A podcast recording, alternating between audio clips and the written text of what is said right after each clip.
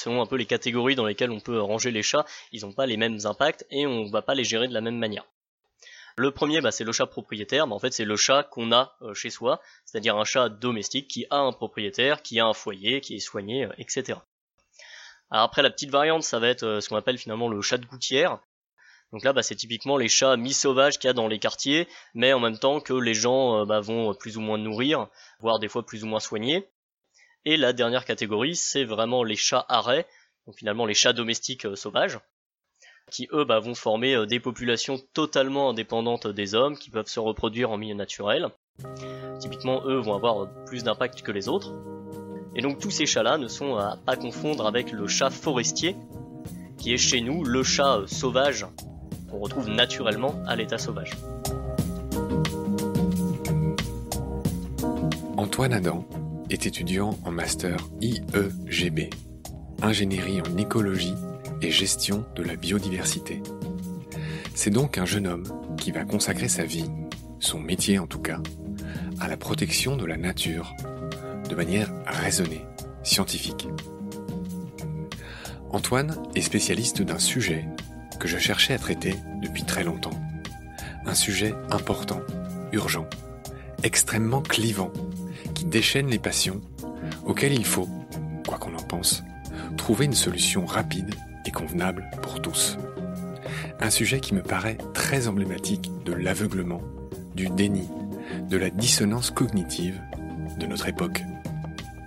C'est Lamia Essemlali de Sea Shepherd qui m'avait appris cette expression. Qu'est-ce qu'une dissonance cognitive? Eh bien, c'est par exemple de continuer à manger du poisson et à en acheter, alors que 90% de ce poisson provient de méthodes de pêche celle des fileyeurs et des chalutiers, qu'on aime et qu'on respecte, mais qui tuent au moins 12 000 dauphins par an et vident les océans par ailleurs. La dissonance cognitive, c'est se prononcer donc en faveur de la protection des dauphins, tout en continuant à acheter et à manger du poisson pêché d'une manière qui les tue. Dans cet épisode, nous allons parler de ces nombreuses personnes, dont je fais sans doute partie, qui s'émeuvent de l'érosion de la biodiversité, mais qui y contribuent grandement sans le savoir ou sans vouloir se l'admettre, et pire, sans vouloir y remédier. Ce sujet d'aujourd'hui, tant attendu, tellement urgent, tellement grave, c'est le chat. Nos gentils minous. Ces 15 millions de minets, le vôtre, ceux de vos amis, de vos voisins, mais aussi et surtout ceux qui sont semi-sauvages, ou complètement retournés à l'état sauvage. Les chats errants tuent trois fois plus que les domestiques. Le chat, le tueur en série était trop mignon. Partie 1. Laissez vos revolvers à l'entrée du salon et entrez. Salut Antoine. Salut Marc. Je suis ravi de te retrouver. On se parle via Zoom. Tu es chez toi à Montpellier. Tu es accessoirement un grand ami de Jean, et Jean, c'est notre spécialiste rapace. Il a déjà fait plusieurs épisodes chez nous. Les auditoristes de Baleine sous Gravillon le connaissent bien. Et donc, je fais un gros bisou à Jean aussi. Et tu es un ami de Jean. Vous avez étudié tous l'écologie. Tu as 26 ans. Tu fais un master en IEGB. Dis-moi rapidement ce que c'est IEGB. c'est ingénierie en écologie et gestion de la biodiversité. D'accord. Donc voilà, donc tu es quelqu'un qui va faire métier de protéger la nature, pour le dire simplement. Et aujourd'hui avec toi, on va parler des chats. C'est un sujet très sensible. Il y a de grandes chances que toi et moi on se fasse massacrer, mais je tiens beaucoup à faire cette émission, toi aussi. On va être très rigoureux, très scientifique, comme on l'avait été sur l'épisode sur les loups avec Jean-Michel Bertrand. On a beaucoup préparé cette émission. Voilà, je prie tout le monde de nous écouter avec à la fois beaucoup de calme et aussi beaucoup d'honnêteté et tout simplement de se laisser aller. Je finis de te présenter brièvement euh, Antoine Adam tu étudies euh, à Montpellier, tu es proche de la LPO, de la FNE et de l'ASPAS. Est-ce que tu peux nous expliquer en gros ce que tu as à voir et à faire et ce que veulent dire ces acronymes aussi? Donc oui, ça c'était pour te présenter un petit peu mon positionnement idéologique, un peu où je me situe euh, dans les, sphères un peu euh, écologistes, naturalistes, etc. Donc moi j'ai vraiment passé beaucoup de temps à faire du bénévolat, notamment pour la LPO, la Ligue pour la protection des oiseaux, parce que sur le sujet qui nous intéresse, bah, il se trouve qu'ils ont aussi fait pas mal de documentation, notamment de la documentation de vulgarisation ensuite, on a euh, FNE, donc ça c'est France Nature Environnement. En fait, c'est une fédération d'associations. Et donc après l'ASPAS, donc l'association pour la protection des animaux sauvages. Alors pour le coup, j'ai jamais fait de bénévolat chez eux, mais c'est vrai qu'au niveau un peu de leur politique, des différents communiqués qu'ils font, bon, en général, je me sens assez proche des idées qu'ils défendent. Euh, donc voilà, ça permet un peu de voir euh, d'où je parle et euh, voilà, quelles sont un peu les, les influences que j'ai eues. Mais je parle après en mon nom propre, hein, bien sûr, je ne parle pas du tout au nom de ces associations. D'accord. La plupart des auditoristes connaissent ces associations, mais voilà, pour, ceux qui connaîtraient pas, on a précisé ce que c'était. Tu as été le président du GNOME. J'ai beaucoup aimé ce nouvel acronyme, G-N-A-U-M. Euh, alors, c'est quoi le GNOME? Alors ça, c'est le groupe naturaliste de l'Université de Montpellier. C'est euh, une association euh, étudiante, donc qui est située à la Fac des Sciences de Montpellier. Si vous êtes dans le coin, eh bien, on vous invite à nous rejoindre. L'association, est ouverte à tous les gens qui veulent venir. Après, il y a beaucoup d'étudiants dedans, voilà, justement, il y a beaucoup de jeunes euh, passionnés qui veulent euh, travailler là-dedans plus tard. On fait euh, beaucoup de sorties, d'ateliers d'identification, on fait aussi pas mal de conférences. C'est une asso assez complète. On vous engage à la découvrir. Oui, en effet, j'ai fait affaire avec toi puisque tu m'as donné les contacts de beaucoup de gens qui sont venus faire des conférences au Gnome et qui vont être de futurs invités de Baleine sous Gravillon. En dépit de tout ce que nous venons de dire, on va parler de choses qui sont extrêmement factuelles on va se faire le porte-voix d'études scientifiques. Et donc, euh, notre émission, elle n'est pas du tout politique. Elle n'est pas pour ou contre le chat. C'est juste expliquer aux gens le problème euh, que sont devenus les chats. Moi, c'est vrai que je me suis intéressé aux chats, pas parce que j'aime ou pas euh, les chats. Enfin, d'ailleurs, moi, j'en ai eu plusieurs dans ma vie. Et si je me suis intéressé à cette problématique, c'est pas parce que je détestais les chats, mais bien au contraire parce que j'en avais, que j'étais engagé dans l'environnement et que je me demandais quel était leur impact, parce que j'avais vu passer quelques infos euh, sur les réseaux sociaux, etc. Le fait est que dans mes études, j'ai eu l'occasion de creuser euh, le sujet à différentes reprises, et euh, bah, je me suis dit, c'est dommage finalement d'avoir approfondi cette question et de pas en faire partager d'autres gens, histoire qu'ils aient pas à refaire tout le travail de recherche que j'ai pu avoir à faire pour se positionner un peu sur le sujet. C'est vrai que tu m'as envoyé une myriade d'articles que j'ai tous lus, des études euh, en anglais qui concernent le monde entier. On parlera des autres pays, on ne parlera pas que de la France. Pour le coup, euh, oui, tu es extrêmement renseigné sur cette question et on va voir que c'est une question qui est complexe. On va laisser de côté tous les avis un peu stupides et tranchés et non renseignés et on va juste, comme je l'ai dit, se faire le porte-voix de ces études que tu as portées à ma connaissance. On va d'abord s'intéresser à Félix Catus, on va un peu le resituer. Donc notre bon vieux chat euh, domestique il a été apprivoisé il y a très longtemps. A priori, au Proche-Orient, c'était en Égypte, c'est ça? Oui, donc c'est ça, c'est euh, Felis sylvestris euh, libica, donc le chat sauvage euh, sous-espèce nord-africaine, qui aurait été domestiqué au départ et qui a donné nos chats domestiques actuels, qui ont par la suite pu s'hybrider avec d'autres sous-espèces de chats sauvages à droite à gauche, ce qui donne un peu aussi la diversité des chats qu'on trouve dans le monde. On rappelle quand même les bases, donc il a été apprivoisé il y a très longtemps on peut l'imaginer, hein, il y avait un bénéfice commun, c'est-à-dire que les chats euh, bouffaient euh, les rongeurs qui s'attaquaient aux récoltes euh, des premiers gens, des premiers peuples. Il a d'abord été domestiqué, on va dire, au Proche-Orient. Les Égyptiens de l'Antiquité divinisent le chat sous les traits de la déesse protectrice Bastet. Bastet était le symbole de la fécondité et de l'amour maternel. Les Égyptiens donc y vénèrent les chats. Il suffit de voir le nombre de momies de chats qu'on voit au Louvre, à Paris, à Londres, au British Museum ou au Caire, au musée égyptien du Caire. Mm, tout à fait. Chez les Grecs, par contre, il y avait pas ou peu de chats, mais plutôt des furets ou des belettes pour chasser les rongeurs. Et en fait, ce sont les Phéniciens qui volent aux Égyptiens quelques couples de leur animal sacré pour les revendre aux Grecs. Aristophane, le célèbre poète, mentionne la présence d'un marché aux chats à Athènes, par exemple. Les Romains, en revanche, vouent une passion aux gros animaux plus mastocs, les gros chiens, et pas trop aux chats. Le chat est d'abord réservé en fait aux classes aisées. Et au fur et à mesure, les chats se répandent dans tout l'Empire et dans toutes les couches de la population au temps des Romains. Et à cette époque, les chats sont aussi utilisés pour défendre les récoltes contre les rongeurs. Conséquence, le chat, comme je l'ai dit, se disperse dans tout ce qui n'est pas encore l'Europe. Mhm. Le chat était peu populaire en Grèce et dans ce qui n'était pas encore l'Italie avant le 5e siècle. Les Grecs et les Romains lui préféraient les furets et les putois dans la lutte contre les invasions de rongeurs. Ce qui est intéressant, c'est que les Romains étaient très différents des Égyptiens. Euh, les Romains voulaient éviter euh, ce qu'on appelle la zoolatrie, c'est-à-dire le fait de diviniser des animaux, les chats. Et donc, les Romains donnent aux chats une réputation sulfureuse en l'associant à la luxure et au sexe. Et donc, on a retrouvé dans les lupanars de Pompéi des graffitis obscènes qui évoquent des katas, C-A-T-A, des chattes, D'où le fameux glissement sémantique qui persiste jusqu'à aujourd'hui puisque la chatte désigne le sexe féminin, vous le savez tous. Dans l'islam, à l'inverse, l'image du chat est beaucoup plus positive parce que Mahomet éprouvait beaucoup d'affection envers un chat qu'il avait sauvé de la morsure d'un serpent. Mais à l'inverse, le chat est satanisé dans l'Europe chrétienne durant la majeure partie du Moyen Âge. Oui. Les chrétiens se méfiaient aussi des chats, euh, puisqu'ils étaient adorés euh, par pas mal de peuples païens. Puis au Moyen Âge, euh, il y avait aussi le fait que les yeux des chats réfléchissent la lumière, donc les gens du Moyen Âge y voyaient les flammes de l'enfer. Dans la symbolique médiévale, le chat est donc associé à la malchance, au mal, et c'est encore pire quand il est noir. Voilà, c'est un symbole de sournoiserie, de féminité. C'est l'animal du diable et des sorcières par excellence. Et on lui attribue des pouvoirs surnaturels, dont la fameuse faculté de posséder une vie qui a traversé les siècles jusqu'à nos jours. Mm, tout à fait. Malgré tout ça, le chat est un animal courant et banal au Moyen Âge. On lui reconnaît certes une utilité, toujours de chasser les rongeurs, mais c'est un animal banal. Sa fourrure était vendue.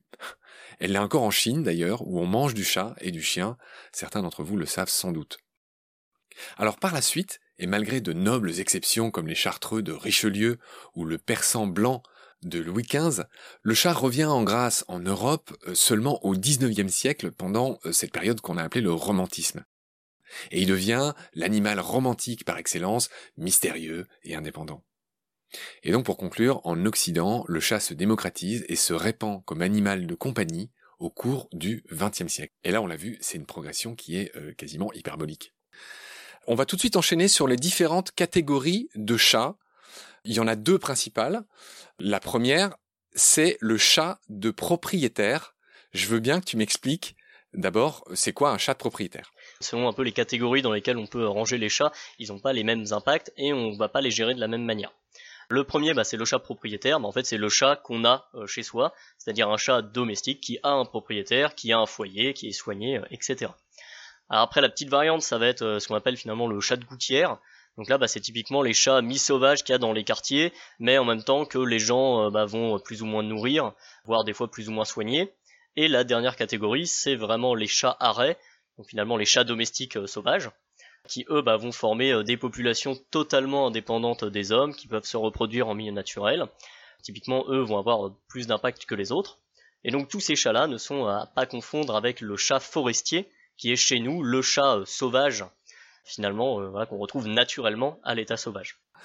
Alors très bien, tu m'as fait un résumé complet. Euh, moi, je voulais qu'on le fasse point par point, donc je vais redire ce que tu as dit parce que c'est en effet intéressant. Donc la première catégorie, c'est le chat de propriétaire et on pense qu'il y en a 15 millions en France. J'ai été surpris de constater que le nombre de chats entre 2000 et 2020, il est passé de 10 à 15 millions, alors que le nombre de chiens a baissé de 9 à 7 millions. Je ne sais pas trop pourquoi. Est-ce que tu as une explication en quelques phrases euh, d'où vient ce succès euh, récent des chats par rapport aux chiens? Honnêtement, non, j'aurais pas d'explication très intéressante à donner. Ce qui est sûr, c'est que le meilleur ami de l'homme est en passe de se faire devancer. Donc la première catégorie, je le répète, c'est important que les gens comprennent bien ces notions, c'est les chats de propriétaires, tu l'as dit, c'est les chats bah, tout simplement qui vivent avec nous. Il y a une cinquantaine de races de chats, et tous ces chats-là, a priori, doivent être immatriculés au registre vétérinaire comme félins. Voilà. Tu l'as très bien dit. Il y a une deuxième catégorie qu'on appelle les chats errants, marrons ou féraux. Donc voilà, ça c'est des synonymes. Le chat errant, le chat marron, le chat féral. Ce sont des chats qui sont retournés entre guillemets euh, à l'état sauvage, alors plus ou moins. Ça se subdivise encore en deux parties. Il y a les chats libres. Mmh. Alors j'ai eu la surprise de voir que était chat libre aux yeux de la loi un chat qui est euh, capturé, stérilisé et relâché dans le territoire où il vit un peu de manière sauvage. Et le dernier dont tu as parlé, le chat arrêt, H-A-R-E-T, selon la Cour de cassation, hein, toi et moi on a décidé d'être très précis aujourd'hui, c'est un chat qui est complètement retourné à l'état sauvage et qui vit de gibier, qui n'est pas nourri par l'homme, qui vit et se reproduit librement. Voilà. Tu veux compléter ce que je viens de dire ou? Non, bah, je pense qu'on a à peu près bien posé les bases là des différents groupes. Voilà. Je vais juste compléter, oui, quand même en disant que bien sûr ces catégories elles sont pas figées. En fait, tout ça c'est un gradient comme beaucoup de choses hein, dans la nature, on aime bien faire des boîtes, mais euh, voilà, après c'est toujours un peu flou les limites. Ok, donc quand on dit qu'il y a 15 millions de chats en France, c'est juste euh, les chats de propriétaires ou c'est l'ensemble des chats, y compris les chats arrêts, euh, sauvages, etc. 15 millions de chats en France, c'est une estimation qui nous vient des fabricants de nourriture pour chats. Donc en gros, ça comprend les chats propriétaires et plus ou moins une partie des chats de gouttière qui sont un peu nourris par les hommes, vu que bah, de fait ils achètent de la nourriture pour eux. Et c'est à partir de là qu'on fait cette estimation. Et il faut savoir que du coup les chats arrêts vraiment sauvages qui sont pas du tout nourris, on estime que c'est entre 20 et 30% de la population de chats domestiques dans un territoire. Alors cela, il n'y a pas vraiment de comptage précis. Dans notre cas, ça donnerait entre euh, à peu près 5 euh, millions. Donc c'est pas mal. On va enchaîner sur les généralités concernant le chat.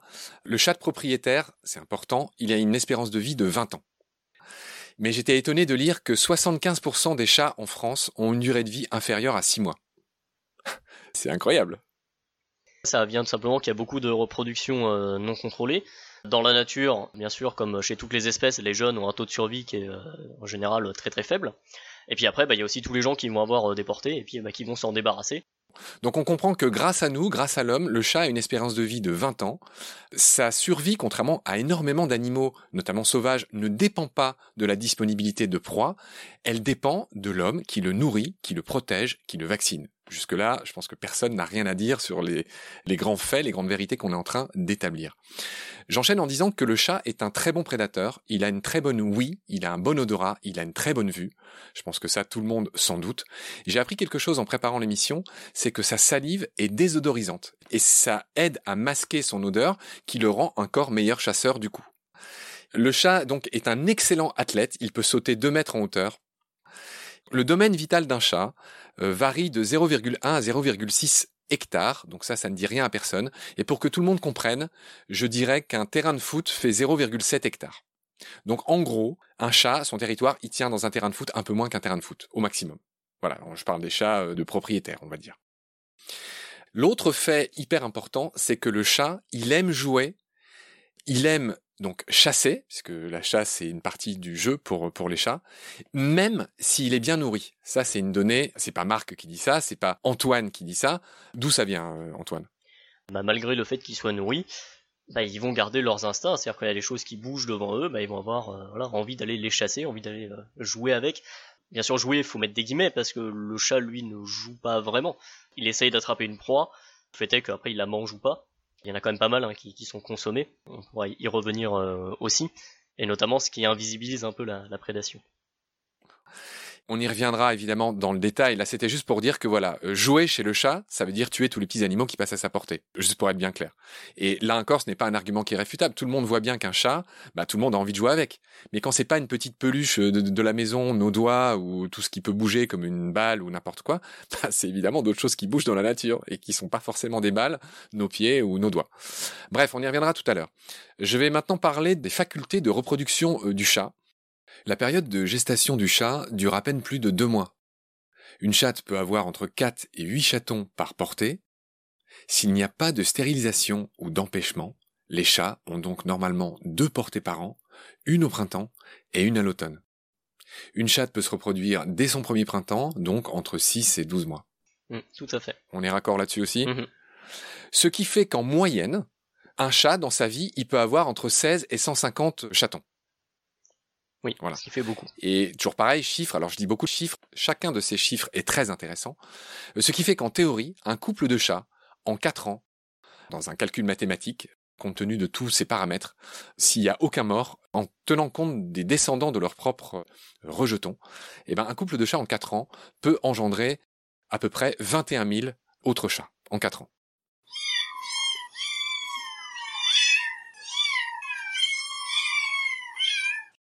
Avant de continuer les caractéristiques des chats qu'on connaît tous, je voudrais aussi mentionner un grand oublié de notre discours jusqu'à maintenant, c'est celui qu'on appelle le chat sauvage ou le chat forestier. Je voudrais que tu me dises un mot sur lui. Qui sont ces chats? Alors donc les chats forestiers, euh, c'est euh, donc euh, Felis sylvestris. c'est vraiment l'espèce bah, qu'on a chez nous naturellement en Europe.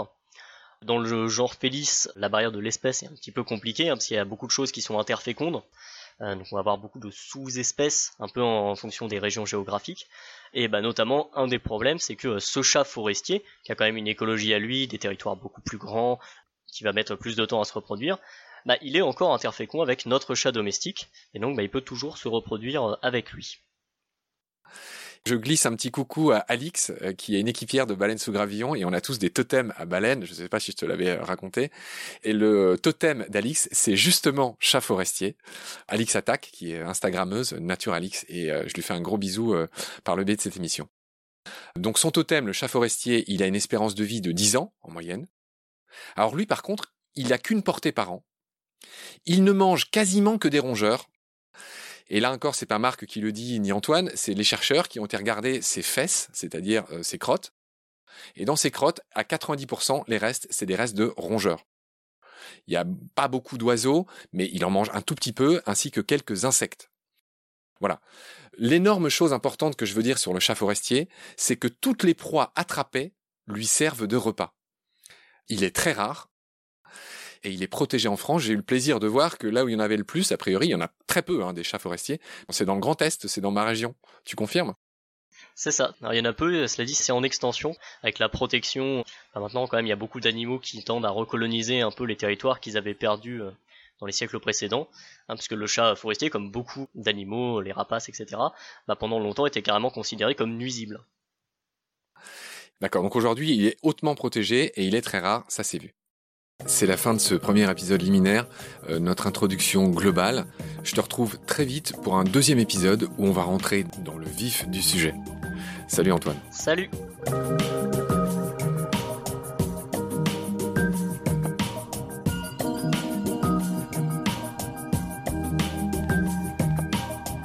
C'est la fin de cet épisode. Merci de l'avoir suivi. Merci de partager le lien de Baleine sous Gravillon et de vous abonner si vous avez aimé. Des étoiles et des commentaires sont les bienvenus si vous écoutez l'émission sur iPhone. Celles et ceux qui le souhaitent peuvent aussi nous aider en faisant un don sur le site Tipeee. Merci par avance. Vos critiques, conseils et suggestions sont aussi les bienvenus sur la page Facebook de Baleine sous Gravillon. Je remercie mes équipiers pour leur aide précieuse, ainsi que Félix Labande, l'auteur sud-africain de la chanson du générique. Je vous retrouve très vite pour un nouvel épisode D'ici là, prenez soin de vous et de ce qu'il y a autour de vous. Merci, à bientôt.